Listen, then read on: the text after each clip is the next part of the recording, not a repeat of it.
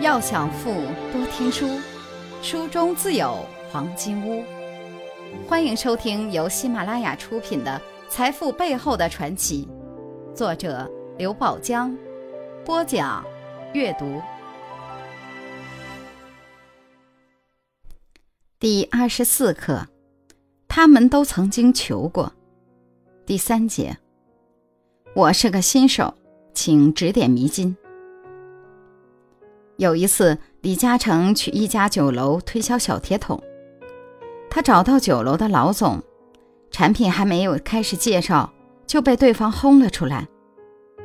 李嘉诚并不生气，心想一定是自己哪里做的不够好，让客户不满意。到底是哪里做的不够好呢？只有那位老总最清楚。李嘉诚决定去找那位老总指点自己。第二天，他梳洗得干干净净，西装革履，来到酒楼，再次找到那位老总。老总见又是李嘉诚，劈头一句：“我们不买你们的产品。”李嘉诚面带微笑，不卑不亢地说：“我今天不是来推销产品的，而是来向您请教的。”向我请教？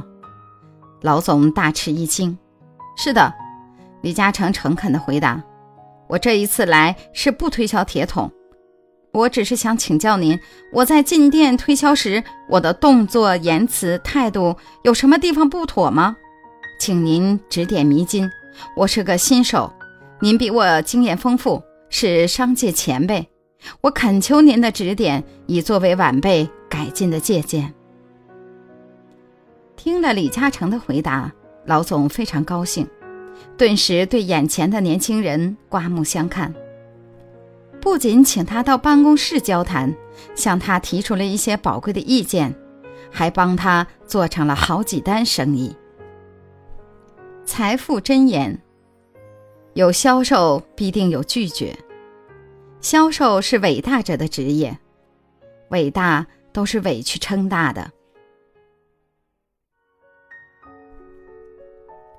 如果您喜欢今天的内容，请点击音频右上方的按钮，一键分享到您的朋友圈。